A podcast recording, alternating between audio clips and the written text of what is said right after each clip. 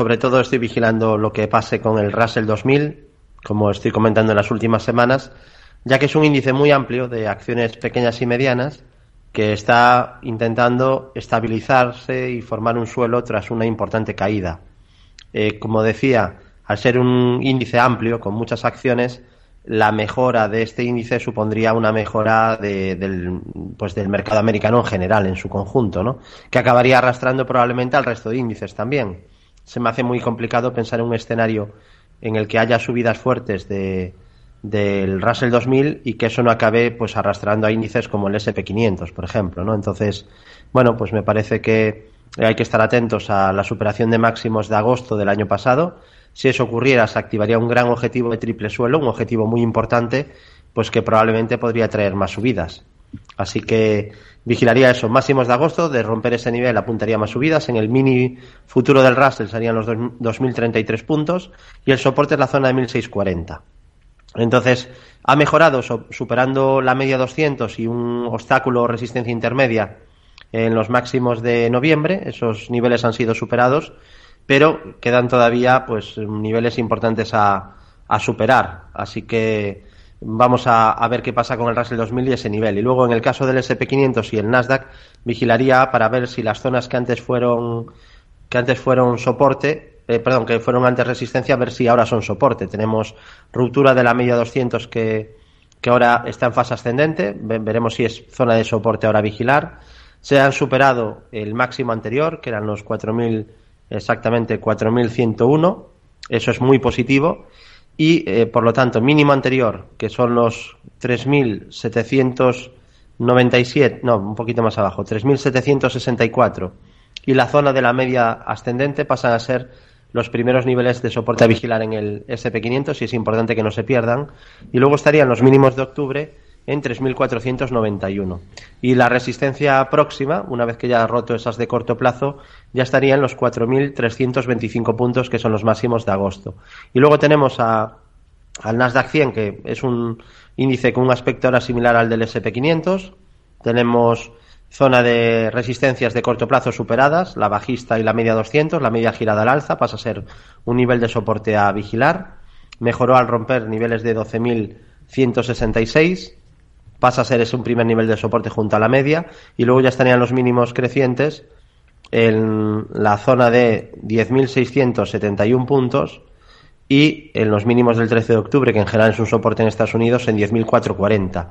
Y en el Dow Jones, que es un índice que digamos ha estado más defensivo, porque por componente sectorial pues ha tenido sectores que han tirado al alza como energía y luego consumo básico o salud, que en las caídas se comportaron mucho mejor y por tanto cayó menos en la caída y ahora pues en la recuperación pues también ha, mejorado antes que el resto de índices, ¿no? Tenemos aquí desde hace ya meses la media en fase ascendente, la media 200, pasa ahora por 32.000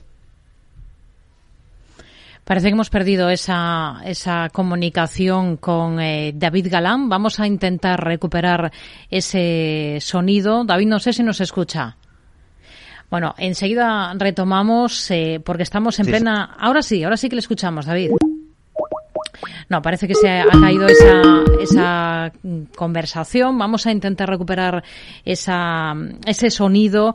Aprovecho para recordarles cómo pueden participar ustedes con nosotros en el programa oyentes Enseguida vamos con esas dudas, eh, con eh, esas cuestiones que ustedes nos quieran hacer llegar. Eh, David, nos escucha, ¿no? Bueno, vamos a intentar enseguida eh, recuperar ese, ese sonido con David Galán para dar paso a las dudas que tienen ustedes, que tienen nuestros oyentes para analizar gráficos de valores, gráficos de, de compañías. Ahora os escucho otra vez. Ahora sí, perfecto. Eh, David, le estamos escuchando. Puede continuar con, con esa explicación que nos estaba dando de, de su visión de mercado.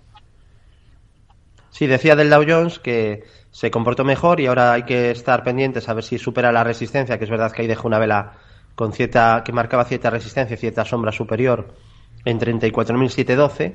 Después estaría a niveles de 35.492, 35.824 y niveles de 36.952 puntos máximos de la historia y soporte en la zona de la media ascendente eh, y luego en mínimos relevantes de 32.573, 31.727 y sobre todo los mínimos del doble suelo que generó en 28.660 y desde donde ha recuperado bien. Y luego Europa muy fuerte, lo que pasa que tampoco va a poder subir eh, vertical a este ritmo todo el tiempo, esto hay que ser conscientes, seguramente pronto necesitará una consolidación, un descanso en la subida. Tenemos al IBEX atacando el siguiente nivel que tenía de resistencia, porque ha superado muchos durante estos meses, lleva ya muchos meses en tendencia alcista, la bolsa europea en general. 9.310 es ese obstáculo que ha atacado en la sesión de hoy, son los máximos de 2021, y luego tiene soporte en la media ascendente, pasa por 8.300 y en mínimos anteriores 8.059 en 7.986 o en el mínimo que marcó en octubre, que ahora está muy lejano y que es un soporte clave 13 de octubre, esos mínimos 7.189, junto a niveles FIBO de toda la subida. Y si vemos el IBEX dividendo, pues aquí vemos que contando los dividendos tenemos a la bolsa española en máximos de toda su historia.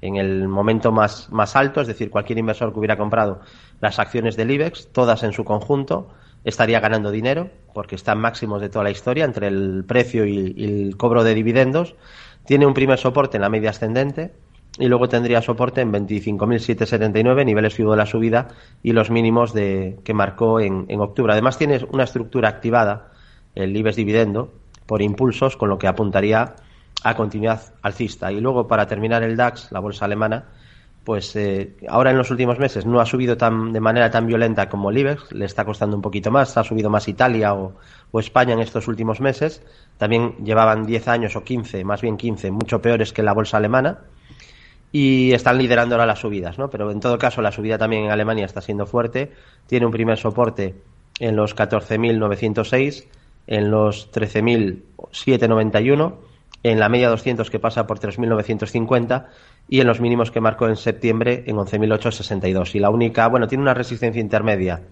en niveles de 15.658 y luego ya estarían la zona de máximos de toda la historia en los 16.290 puntos que son los máximos de, finales del año de finales 2021 y principios del año pasado.